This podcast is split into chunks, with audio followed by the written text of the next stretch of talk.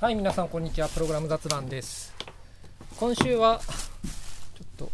場所が良くない。いや。あれ？なんか勝手に、スマホがサスペンドに。まあいいや。はい。今週は、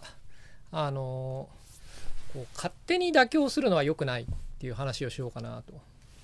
思いますと。はい。こう、まあいろいろなシチュエーションで、ていうかまあこれまでも何度か話してきた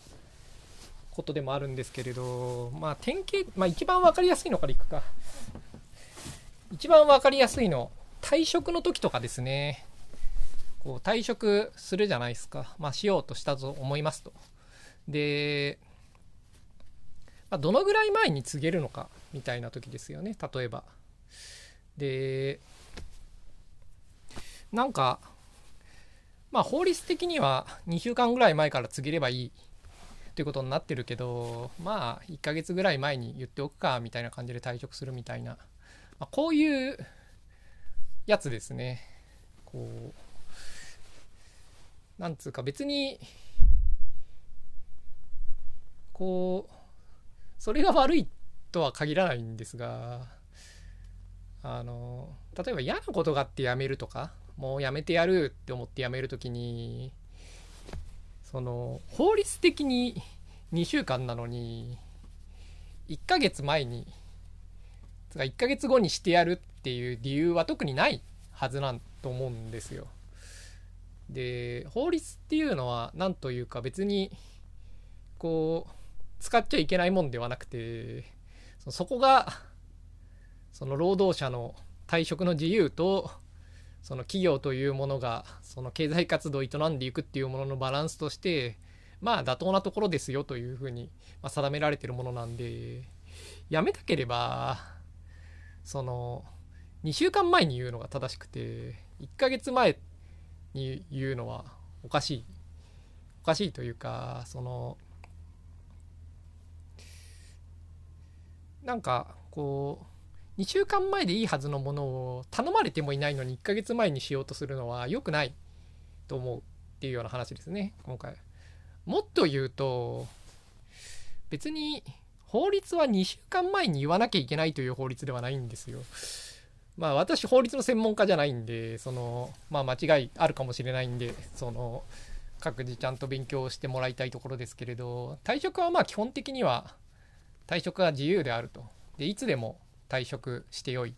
ていうことになってると。で、民法的には退職を告げてから2週間が経ったら会社が同意してなくても退職をした状態になるっていうことを言ってるんですね。だから、もっと短くてもいいはずなんですよね。その、別に向こうも同意があれば、明日辞めますって言って、OK って言ったらそれでもいいはずなんですよね法律的には2週間前に言わなきゃいけないっていう法律は別にないんですよ。告げてから2週間後にまあ退職した状態になることは法律で保障されてるというだけであってその2週間前に言わなきゃいけないってもんでもないんですよね。退職は自由であっていつでも退職してよいっていうのが法律の定めるところでこうなのにまあ1ヶ月前に言ってあげようっていうのはまあなんていうかこう向こうのためを思ってやってるわけですよね。でそれが別に自分の側に犠牲がない時はまあ別にいいと思うんですよ。なんていうかもう今すぐ辞めたいっていうわけでもなくてまあいつ辞めてもいいけどそろそろ辞めようかなと思ってると。でその時にまあちょっと引き継ぎとかの余裕も考えてまあ1ヶ月後ぐらいに辞めようかなと思ってるみたいなことを言うってのはまあ別にいいと思うんですよね。でそれでそっちの方が会社の側としても都合が良くて双方困ることはないんでだから別にいつでも最速で辞めなくてはいけないということを言ってるわけではないですがそのすげえ嫌なこととかがあって辞めてやるって思ってる時には別に1ヶ月前に言う必要はないと思うんですよね。うん。そういう時には別に2週間前に言えば特に問題はないはずで。2週間前でなくてもいいはずで法律的には、まあ、2週間前に言えば少なくとも問題ないはずなわけですよね。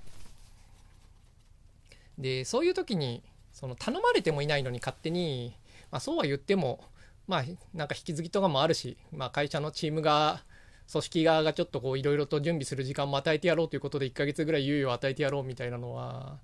なんかあんま良くないなと思うんですよ。その頼まれて1ヶ月に延ばすのはいいんだけれど勝手にその妥協するのは良くないってことですね。妥協する時は何というか、うん、こう壊れてやるべきであると。まあ、壊れてというか、まあ、向こうがそれを望んでるっていうのを確認してからやった方がいいと。で、ちょっと脱線するんですが、退職する時にあんまり前に言い過ぎるのは良くないと思いますね。その、前に言い過ぎるのは良くないっていうか、例えば半年後に辞めようと思ってるみたいな状態で、ずっと半年間チームにいるのは邪魔なんで割と、なんかそれはあんまり良くなくて、まあやっぱ1ヶ月ぐらいが妥当かなと個人的には思いますね。その、まあプロジェクトの合間とかで、その、キリが悪いよとか、まあそういうのはあると思うけれど、それが何て言うか、自分のプログラマーキャリアとしてそれをやってから辞めたいっていうんだったらいいんだけれど、そうでないんだったら、まあ辞めた時にどうにかするのは会社側の責任なんで、でまあ、その、まあ、1ヶ月前ぐらいに言うっていうのは、まあ妥当な範囲かなと思う。長すぎると、うん、さっきも言ったように、その邪魔なんで割と、そのチームが一丸となって目標に向かって進んでいこうという時に、いや、俺けど辞めるから、それ、までやればいいんすよっていうような人がいるのは、まあ、組織にとっても良くないんで、双方にとって良くないんで、あんま長すぎるのは良くないと思いますね。別になんか、うん、そろそろ辞めようと思ってるみたいなことを相談しても別にいいとは思うけれど、なんか辞めるって決めたら、うん、長く居すぎない、その、居すぎない方がいいとは思いますね。ただまあ1ヶ月ぐらいっていうのはまあ妥当なところかなと思う。3ヶ月とかはちょっとね、長すぎる。3ヶ月前とかに言うのは、お前3ヶ月間も辞めるってつもりでいるのかよっていう話になるんで。いや、自分は何度かね、そう、そんくらい前に言ったことがあったんだけれど、大体ろくなことにならなかった。うん。やっぱ1ヶ月前ぐらいに言う方が、双方後腐れなくてよいというのはこう自分の、まあ、経験談として、まあ、言うところです。はい。まあ、それは置いといて、別に退職に限らず、その、勝手に妥協しては良くないってことは多いんですよね。その前言ったと思うんですけど、例えばその、まあ仕事をしていて、なんかチーム的な雑用みたいなものを誰もやってないけれど、もっと整備した方がいいとか、まあそれをしたらもっとチーム全体の生産性がすごく上がるのにな、みたいな時に、けど別に自分はやりたくないみたいな時に、こう、勝手にやってしまうのは良くない。うん、その、なんか、自分がやりたくてやるんならいいんですけどね、その、どうしてもそのチームの成功をさせたいって言ってそのためにできることを全部やりたいと思ってるっていう時に、まあ、それがベストであそのチーム的な雑用するのがベストであると思ったら、まあ、勝手にやるのは悪いことではないんですけれどそうじゃなくてなんかこう勝手に本当は俺こんなことやりたくないんだけれどまあチームのために仕方なくやってあげましたっていうのを、まあ、勝手にやるのは良くない。うん、そのそれはこう何というか本来その時間自分がやるべきことをやっていないわけでやるべきことっていうのはその自分のキャリアにとって必要なやんなきゃいけなかったことを後回しにしてそういう会社側のことをやっているわけでそれは何て言うかその適切ななんか報酬がないとやるべきではないプロフェッショナルたるプロフェッショナルたるものはと思いますね。だからいやこういうことをやった方がいいと思うと。で自分はやりたくないとでもどうしてもっていうならやってやってもいいぞって言った方がいいと思うんですよねやる前にで意外となんというか同意が得られない場合もあるんでいやそれはどうかなって、俺はそうは思わないんですよね、みたいな感じで。いや、なんかそういうのは、だましだましやっていく方が多分良くて、あんまりこう、今手入れない方がいいっすよって思ってるかもしんない。そのね、そのチームのリーダーとかね、まあマネージャーとかが。で、そういう見解っていうのは、まあ、あの、すり合わせた方がいいんで、話し合った方がいいんですよ。で、そういうの言わずに、勝手に妥協してしまってると、その話し合う機会がなくなっちゃうんで、良くないんですよね。だ妥協する時には、なんというか、相手がそれを望んでて妥協する方が良い。だ退職を別に、なんか2週間後に辞めようと思って、1ヶ月ぐらい待ってくれないかって言われて1ヶ月待つのは、まあ別にいいと思うんですよ。その、喧嘩腰じゃなければ、もうこんな会社大っ嫌いだ、もうすぐ辞めてやるって思ってるんじゃなければ、まあ別に仲良く辞めましょうって思ってるんだったら、まあそのくらい妥協してやるのはいいと思うんですよね。けどそれは、なんというか、こう、壊れて仕方ないなっつってやるもんであって、自分から勝手に妥協するのは良くないなと思うんですよね。まあ退職は別にね、1ヶ月前に言ってもいいと思いますけどね。あまあそれはいいとして、やっぱこうチームのそういう雑用とかね、まあなんかこう、俺は会社のためにこんなにいろいろやってきたのに全然評価されないんだっていうのをね、突然起こり始めたりするのはね、良くないですね。プロフェッショナルたるもの。うん、そういう態度は良くない。やはり、こう、やりたくないことをやるときには、なんかやりたくないことをやってんだぞっていうのをちゃんと相手にも分からせた方が相手というか組織とかにも伝えた方分かるようにした方が良い。でなんかこう妥協するのが悪くない悪いっていうんじゃなくて勝手に妥協するのが良くないって話ですねだから今回のは。で妥協をしないっていうのは何なのかっていうこともある程度だから自分の中でははっきりした方がいいと思うんですよね。だ今やってる仕事がそれが組織のための妥協であるのならばじゃあ本来妥協じゃない仕事っていうのは何なのかっていうのはなんかある程度ちゃんと考えてた方がいいしそれは周りもある程度分かってる方がいい本当は、まあ、そんなにね簡単じゃないですけどね。そんな自分が今何やりたいのかっていうのそんなはいつも分かってるわけじゃないんで、うん、ただやりたくない仕事をやるときには、うん、それはやりたくない仕事をやってるっていうことは分かった方がいい。ただ、俺は全部やりたくないんだって言われると、まあそれはそれで困っちゃいますけどね。俺はもう働いたら負けかなと思ってるけれど、ちょっと生きていくために働かなきゃいけないんで働いてるんで、いや、全ての仕事超嫌なんですよってことを、まあ、アピールされてもしょうがないんで、それはまあ意味がないんですが、そうじゃなくて、なんか、うん。いくつかある仕事のうち、こう、うん、本来やりたくないけれど、まあ、組織とかのためにやるっていう類の仕事は、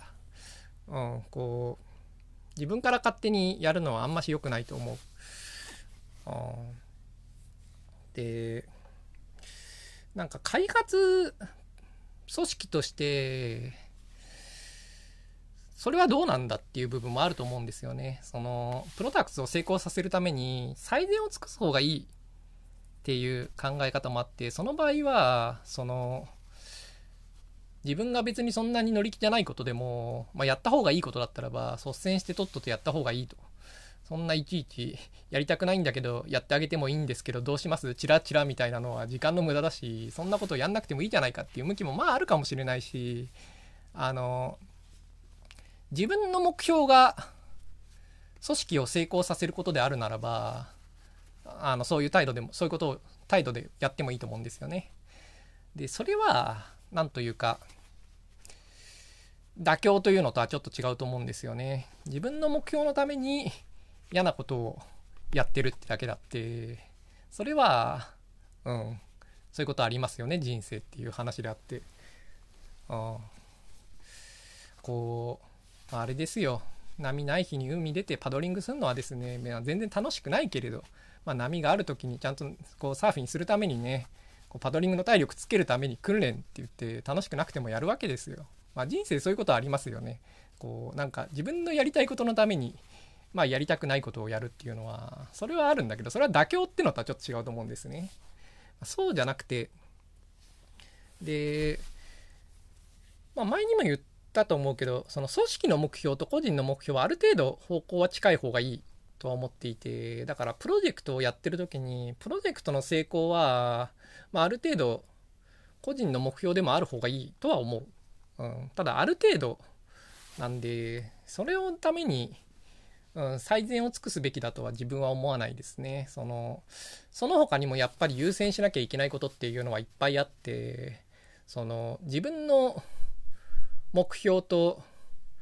組織の目標というののバランスを取る方が良い。と思っている。で妥協するっていうのはその自分の方の目標じゃない側の目標のために何かをやるっていうことででうん、そういうのを勝手にやるのは良くないなと。で、なんでこんなこと言うかっていうと、なんか勝手にやる人多いんですよね。なんか例えば退職するときに、なんで1ヶ月前に言うのかすごい辞めたい時になぜ2週間後に辞めないのかっていうのはちょっと考えてみる価値があることだと思うんですよね。その別に組織のために、うん、1ヶ月後ぐらいにしてやるかって思ってやらなきゃいけないその何て言うんですかねこうそこが適切であるっていう根拠は別段ないと思うんですよね。さっきも言ったように法律的にはいつでも辞めてよいっていうのが法律の定めるところで退職は自由であると。でその退職に対してその拘束はま違法なわけですよ。だから辞めさせないっていうのは違法なわけですよ。でどのぐらい早く辞めれるのかっていうのはだからその民法の方の定めになるわけですけれど法律的にはいつでも辞めてよいっていういうのがその労働者と会社というものの適切な関係であるというふうに定められてるわけですよね。でその時になんかチームに迷惑にかからないように1ヶ月ぐらいは猶予を与えてやるかっていうのは法律が定める積雪よりはだいぶ会社側によってるわけですが何というか、うん、それには大した根拠はないと思うんですよね。まあ一緒にね働いてるメンバーとかもね別に人間同士の付き合いがあるわけでねそのまあ別に自分の側に対した被害がないんだったらまあ彼らにあんまりダメージがないようにやめてあげようっていう気持ちは別にあってもいいと思うしそれが悪いことだとは言わないんですがでもまあ何て言うか、うん、2週間後には退職状態になるというのが定められていていつでもやめていいというのが何というかこう法律で決まっているところに自分から勝手にそれを妥協するのは良くないなと思うんですよね。で法律はめちゃくちゃ分かりやすいんですが。いややっぱねその組織というかそのチームの雑用とかはねすごいよくあるんですよね。その勝手にやってしまって、まあ、勝手にやることが悪いかどうかっていうのはまあ微妙なところもあるんだけど、まあ、勝手にやった後に査定で評価されなくて怒り始めるやつってのは結構いるんですよね。でこれすごい良くないと思うんですよね。なんというか勝手にやっていてでも俺は組織のためにやってるつもりだったのに全然評価されてないとかいうのはね、なんか、子供かと なんか自分的には思いますね。そういう態度は良くない。うん、で、評価されないと思ってやるのは別にいいと思うんですよね。結局、これはちょっと違う話になるんだけど、プログラムの、プログラマーの仕事を組織がちゃんと評価するっていうのは、まあ無理なんですよ。だと思うんですよ、自分は。プログラマーの仕事は、そのマーケットだとか時代だとか、うん、そういうユーザーだとかがまあ評価するものであって、で、自分がプログラマーとして評価するものであって、まあ、組織とかがね、その評価するっていうのはすごい難しい。うん、まず組織にとって何がいいかっていうのを提示するのがせいぜいな上にそれすらも難しいのでなんかあんまりうまく評価できないものだと双方持ってる方が健全だと思うんですよね。そっちの方が評価に時間かけすぎたりもしないし、なんかパフォーマンスレビューとかにすごい時間をかけて、すごいこう、複雑なプロセスとかになって、なんかどっちがより優れた仕事をしたかとかを熱心に議論するとか、いや、本当に時間の無駄なんで、どうせわかんないんで、そんなことは。うん、そういうことはできないと思っておく方がいいと思うんですよね。で、だ自分は、その、そういうの分かんないんで、十分な待遇を与える方がいいと思うんですよね。で、しかも業界はまあまあそういう方向になってると思うんですよ。その、職場の A さんと B さん、どっちがどのぐらい優れているかっていうのを適切に評価するよりは、A さんも B さんも十分だろうっていうぐらいに、まあ、待遇を与えると。まあ、それがこの業界ができるせいぜいであって、まあ、実際そうやってると思うんですよね。で、それで十分だって思ってるんだったらば、その評価別にされなくても、まあ、プロジェクトに必要だと思うことを勝手にやるっていうのは、まあいいと思うんですよ。で、評価されるっていうのはそもそもあんまり、こう、うん、真面目に考える価値もないと個人的には思いますけどね。まあ組織に長く残って偉くなりたい時に、ある程度は必要かもしれないけれど、うん、まあ、でもどうすかね。結局、まあいいや偉くなるっていうのはまた別の話なんでうん。それはまた違う時に。しかも自分は偉くなるのをそれほどしやったわけじゃないんで、うん、語る資格があるのかどうかって問題もあるんですが、まあ、それは置いといてそのなんか、うん、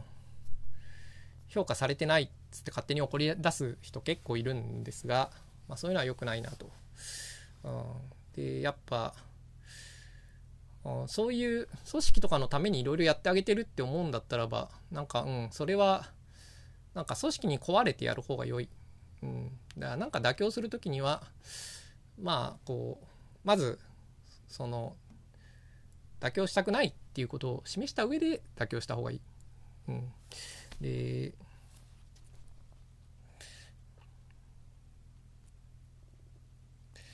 うん。まあそんだけの話なんですか。他になんか言うことあったかな。なんか言いたいことがあった気がするんだけど忘れてしまったな。うん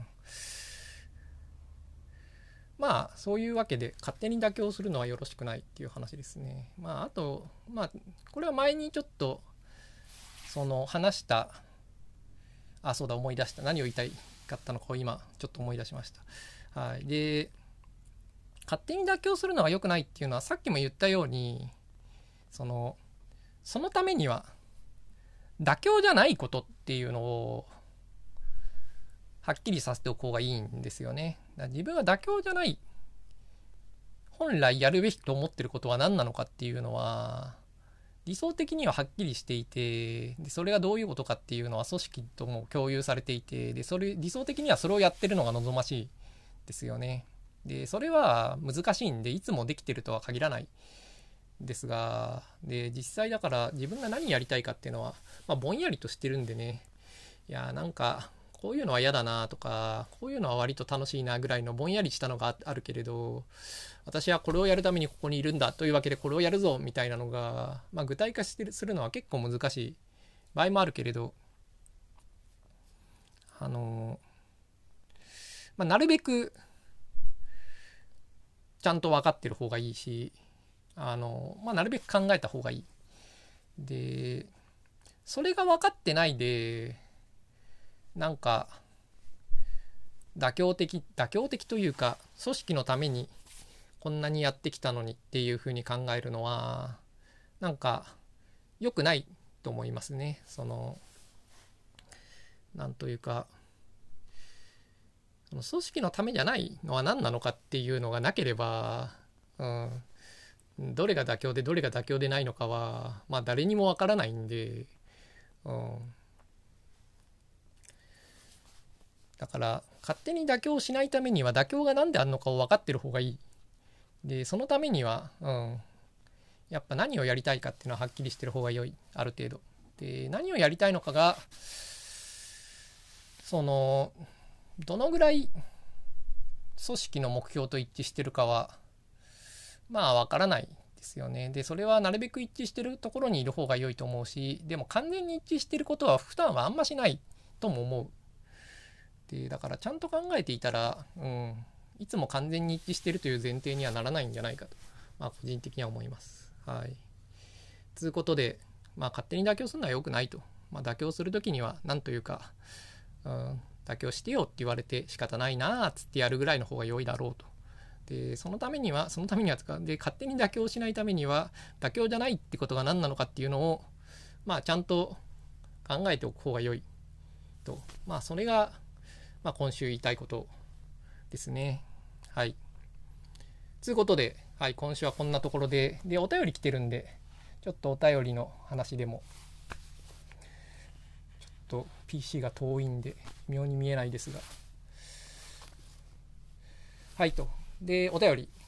えーと、いつもお話楽しみにしていますと,、えーと、前回の話に関連してご意見を教えていただきたいですと。はいと、で私はプロダクトが成功するかわからない段階で当たった時にしか意味のないことに力を入れるのは違うと思っていますと。成功したらお金が集まるのでその段階で頑張るのが経営的には正しいと思っていますと。で、かっこプラプログラマーとしてはすべてに手を出したくなってしまうのですが、かっこ閉じと。で一方でデータの持ち方など成功してからではどうしても直せないようなものは確かに存在していて多少コストをかけてもあらかじめ手を打つべきというのは分かりますと。で世の中リリース以前にプログラマーのエゴの開発を正当化しすぎだと思うのですがどう思いますと。でラジオネームプログラミング楽しいさんからですと。でこんなお便りが来ていてでこれ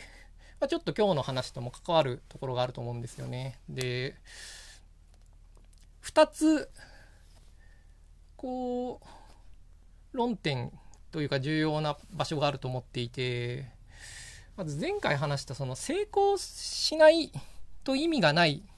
作業っていうのはやんなくても成功するかどうかよくわかんないんですよね。だからこうそれやんなくてもまあリリースしたら成功できてでその後にやればいいっていうものは、まあ、やんなきゃいいっていうのはそのそのリリースする前の段階では別にやんなくてもいいっていうのは、まあ、誰でもわかると思うんですよ。で、けど、なんか、こう、成功するのに必要なことっていうのは、そんなによくわかんないですよね。実際のプロジェクトでは。だからこう、成功しないと意味がないことっていうのはまあわかるんだけれど、なんかそれがなくても成功するかどうかっていうのは結局わからない。で何をやったら成功するのかっていうのはまあ曖昧なまま選択することになると思うんですよね。でなんかこうある程度の機能の独立したアプリとかをリリースするときにはその個々の機能1個が成功を分けることはあんましないとは思うけれどそれがある程度品質が高くてある程度数があるっていうのが成功には重要なことっていうのは結構あると思うんですよね。でそういう時に個々の機能っていうのが成功に必要かどうかっていうのは、まあ、結構曖昧だと思うんですよ。そのこれ1個が勝敗を分けはしないなと思うけれど一方でそういうのの積み重ねは勝敗を分けるよなっていうのはあってでしかもまあそれは本当かどうかはよくわからないと。でじゃあ当たらないと意味がないことっていうのは何なのかっていうまあ結局それは曖昧だっつう話なんですけれどなんかこうその作業の中でもやっぱりこう何て言うんですかねこう最初に反響があないと全く意味がない類の作業となんか最初に反響があるのに必要な作業っていうのはまあ区別は難しいけどあるような気がしていてで最初の反響に必要な作業というか最初の反響を上げるのにどうすべきかっていうことになんか一番全力を尽くしているのかっていうところにまあ不安があるっていうのが先週の話のつもりだったんですよね。まあけどそれも難しいんですよね。結局そのなんか最初の反響があるっていう作業最初の反響があるようにするための一番重要な作業は何なのかっていうのは結局わからないんで、うん、個々のそんなに重要じゃなさそうなものの積み重ねなのかもしれないし、うーん、なんかそこはね、わかんないなって、まあ、先週は思ってましたね。で、まあ、ちなみに、わかんないなって思ったんで、進めるのはやめて、うん、先週から 今週1週間はドッグフードしてましたね。まあ、触ってて考えようって思って 触ってますね。ただまあ、うん、そういうわけで、なんかこう、成功したらやればいいっていう作業かどうかはよくわからないで、なんかそんなに、うん、このお便りの言うほど単純なことではないなと自分は感じましたね。で、プログラマーとして全てに手を出したくなるっていうのは、どうですかね？別にそうとも限らないと自分は思いますけどね。まあ、いらないことやってしまうことはありますけれど、それはいつでもありますけれど、うん、自分はそんなになんというか、これはいらないけど、やってしまうっていう作業はまあ多くはないかなと思う。うんで、このデータの持ち方とか、なんか成功した後直しにくいっていうのはありますね。うん、特に自分は今回新しい言語作ってるんでリリースしたらやっぱりこう変えるの難しいんですよね追加することはできても、まあ、変えるのは難しいし特にそのその言語のコアになるこの言語はこういう言語であるっていうような、うん、一番根元の部分っていうのはなんか最初にやっぱりある程度決まるもんだなという気はしていてうんだそれが何なのかっていうのをリリース前に決めるっていうのはまあ結構重要でリリースした後にそれを変えるっていうのはまあ無理だなと思うんですよね。でまあそういうコアな部分だけじゃなくてもシンタックスとかもねやっぱ変えるのはめんどくさいんでうんやっぱリリースしたら互換性を保つ方がいいことは多いですよね言語は。うん。まあ最初のうちはねある程度ブレーキングなその変更も入れざるを得ないことはあるとは思いますけれど、うん、ただまあそういうわけで、言語仕様とかねその公開される API とかの類はね、うん、リリースしちゃうとなかなか変えれないですよね。うん、まあそれはまあそういうことはありますよね。でしかもそういうのをどのぐらい時間をかければ妥当なのかっていうのもよくわからないですよね。時間かけたら良くなるのかって問題もあるし、うん、まあ大体多少は良くなりますけどね。でも費用対効果っていうのはよくわかんなくなってくんでね、だんだんその手のものは。API を一生懸命考えるっていうのどのぐらい、1週間考えるのと1ヶ月考えるのでどのぐらい違うのかっていうのはまあよくわからないですよね。で、まあそういうわけで、まあ、うん、データの持ち方とかはありますし、まあ、自分の今回の仕事は、まあ、なんつうかそういうのがすほぼ全てというような仕事なんで、その、あんまり重要じゃないと思ってることも全て なんかこうそういうデータの持ち方に近いものになってしまうんでリリースすると買いづらいものになっているんで。あまあそういう仕事の性質上ねなかなか、うん、後からやるっていうのは難しいっていうのもありますね。ただやっぱこうなんか一番こうコアになるアイデアみたいなのをこうウェブとかでパンと公開してでそれで反響があったらそこにいろいろ追加をしてって、うん、大きく育てるっていうのは、ま、なかなかそううまくはいかないことの方が多いと思いますけどね。やっぱ最初にある程度注目をされてある程度反響を得るためにはなんか結構本質的でないけれどまあ必要なものもある程度揃えないとなかなか反響は得られにくいなと自分は思っていて、うん、だから、あまあ、しかも反響がある、まあ、これは自分の考えなんで、その、大した根拠はないんですけれど、反響があるのと、当たるのにはちょっと距離があるんですよね。で、ソフトウェアで反響ないっていうのが一番困ったことで、これは完全に無価値なんですよね。こうリリースをして、まあ、全然反響がありませんでした。缶っていうのはその時には作るのにも大して意味はないし、うん、その機能の実装も全て大して意味はないと思うんですよ。でただ反響はあるけど当たらなかったっていうことも結構あると思うんですよね。こうバーッと RT とかされてバズってでちょっと試してもらえもするんだけれど結局そのメインのツールにはなりえなかったみたいなのはよくあってで、これも失敗ではあると思うんですよね。で、反響があるけれど、その、シェアを奪えなかったっていうのは、失敗ではあるけれど、より惜しい失敗だと思うんですよね。で、反響があってシェアを奪うっていうのが、まあ、成功だと思うんですよね。まあ、奪うっていうのはすでにナンバーワンがいるレッドオーシャンな話ですけど。まあ、今回仕事レッドオーシャンなんでね、自分は。うん。まあ、ブルーオーシャンでも、なんていうかこう、ちょっと試してバズるっていうのと、なんか継続的に使ってくれて、なんかビジネスとしてちゃんと軌道に乗るっていうのの間には結構距離があるとは思うんですよね。それはどっちでもそうだと思うんですよ。で、反響があるっていうのはめちゃくちゃ重要で、もう最初に反響がないと何やっても無駄だと思うんですよね、自分は。じわじわと広まっていくってことあんまし最近はないんで、うん。だから反響があるっていうどうやったら反響があるかっていうことに全力を尽くすっていうのは、ある程度合理的だと思うんですよね。ただ一方で反響だけあってもしょうがないんで、反響があった後に、ちゃんとシェアに結びつくというか、その後にちゃんと結びつくような成功させるっていうためには反響があるだけでもダメだと思うんですよね。だどんくらい反響があるということにこう全力を尽くしどのぐらい反響があった後にちゃんと使ってもらえるということにこう注力するかっていうのはその全力っていうかそのバランスは難しいですよね。反響がなければ意味はないけれど反響だけあってもしょうがないんで。うん。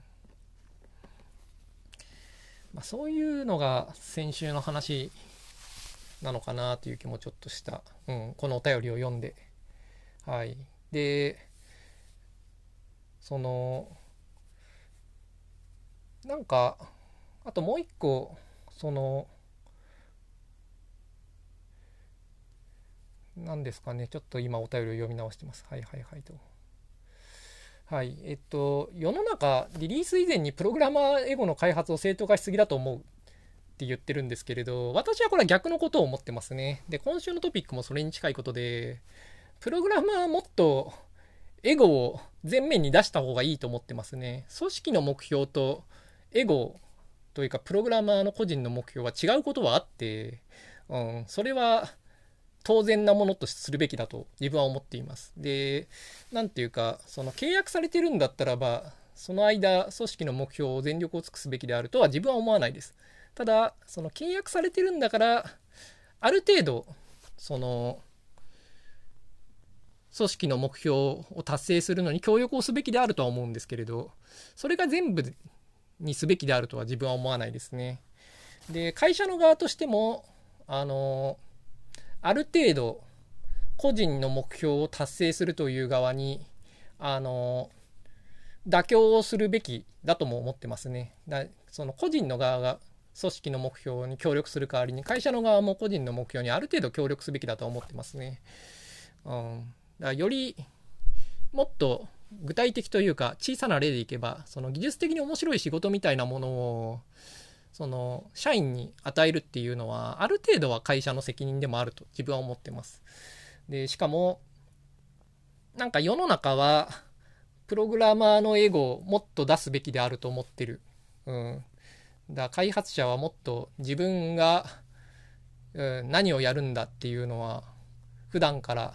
もっと表に出してで、なんというかそういう世の中であってほしいなと思ってますね。だ会社がろくでもないことをしてる時とかに、こう、何て言うか、それに従っているけれど、ろくでもないと思ってるみたいなのは良くない。まあ、それはちょっと違う話か。うん。だ自分としてはなんか、うん。エゴのせエゴの正当化をしすぎだとは思わないですね。うん。むしろ反対だと思ってます。ただ、その、当たる前にいらないことをいっぱいやってしまうっていうのはよくあってこれはプログラマーがやってしまうってこともあると思うんですけれどそれはエゴっていうのとは違うと思っていて開発が下手だってことだと思ってますね。下手な開発はある、うん、本来そうすべきでないというかプロジェクトの成功と全然違うことをやってしまっていてしかもそれは別に個人の戦略目標というわけでもなくあのただ下手だから間違ったことをやってしまっているというのはよくある。で、それは良くないとも思う。で、なんか、当たるかどうかわからないのに、すごくいらないことをたくさんやってしまって、で、結局当たりませんでしたみたいなことになるっていうのも、まあよくある。うん、で、それは良くない。で、それは良くないけれど、それは何というか、組織とプログラマーの対立というものでもなければ、プログラマー個人の、何というか、何て言うんですかね、プログラマーにとってそっちが望ましいってことはないと思います。プログラマーにとっても、やっぱりいらないことはやんない方がよくて結構、まあ、いつもとは限らないですけどね、でも大体、その使われないソフトウェアっていうのは、プログラマーにとってもあまり価値はないと自分は思いますね。だからこれはなんか全然使われてないけれど、俺はこのテクノロジーを使ってみたいからやったんだっつってや、やりましたっつって、まあその経験積めたんでいいでしょっていうのは、あんまりないと自分は思う。うん、やっぱ使われてみないと、その使った経そのテクノロジーを使った経験っていうのもすごい不完全なものであんまり価値がないんで使われていろいろ問題も出てきてそれに対処して初めて経験なんでそのそもそも失敗するっていうのは組織にとってもプログラマーにとってもメリットのないことだと自分は思いますね。でそれはよくある。でそれは良くない。うん。良くないっていうのはよろしくない。うん。よくあるけれどよろしくない。うん。でだからそれは何とかした方がいいですね。でそれは何というかこうプロジェクトってのをどのように進めるべきかっていう話ですよね。うん。でまあそこには多くのノウハウがありそして結構難しいものであり、うん、うまくやった方がいい、うん、それは間違いないでうまくやるのは難しい場合もある例えばねこうロングホーンとかはね、まあ、世界のトップクラスのねエンジニアが集まってね全然できなかったわけでね、うん、なんかそういうのはあるんですよ別にアルプだってそうですよ。別にあいつらみんな無能だからろくでもなくて、全くたけしはろくでもないなとかそう、もうそういう話ではないわけですよ。いや、別にね、こう、うん、彼らは彼らで頑張ってたんですよ。いや、知らないですけどね。でもまあ、なんていうか、けれど、うまくいかないってことはよくあって、うん、難しいこともあるんですよね。うん。で、難しくて失敗するのは良くないんで、なんか必要がないことをやっているのは良くないし、なんかこう、いろいろとすごい作り込んでしまってけど全然使われないっていうのが後から明らかになるよりも最初の段階でそれが確かめられる方がいいのも間違いないただいつも確かめられるとも限らないですね特にあのやっぱ Web はすごいやりやすかったと思うしかつての Web はもっとやりやすかったと思うそういうことが。でも最近はやっぱりうんこの一度見向きもされなくなった後にこう人をももう一回着目してもらうのがすごく難しくなってきたんで昔よりも、うん、小さく始めてそれがうまくいくかどうかを確認するっていうのはやりにくくなってると思うし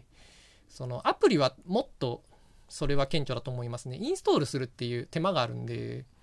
うん。なんかこのやっぱ手間は最初に試してもらったら後からもう一回試してもらうのはすごい難しい。しかも何度も何度もは試してもらえないのでなかなか。うん。小さく試すよりはやっぱある程度最初に、うん、インパクトを与えるぐらいまでこの開発リソースを突っ込む必要はあるなと思うんでこうそれはディスキーで良くない開発プロセスだと思うけれどなんというか、うん、そういう時代になってしまっているというような認識でありますね。というわけでこのプログラミング楽しいさんのお便りはなんかその通りと思う部分もあるしそうじゃないと思う部分もあるしなんというか字面では話しづらいような部分がありますよねだ個々のシチュエーションによって言葉にしてしまうと同じだけれど全然違うみたいなことは結構あるんで、うん、なかなかこうその通りともそりゃ違うよとも言えないなと思いました。はい。ということで、はい、今週はこんなところで、それではまた来週。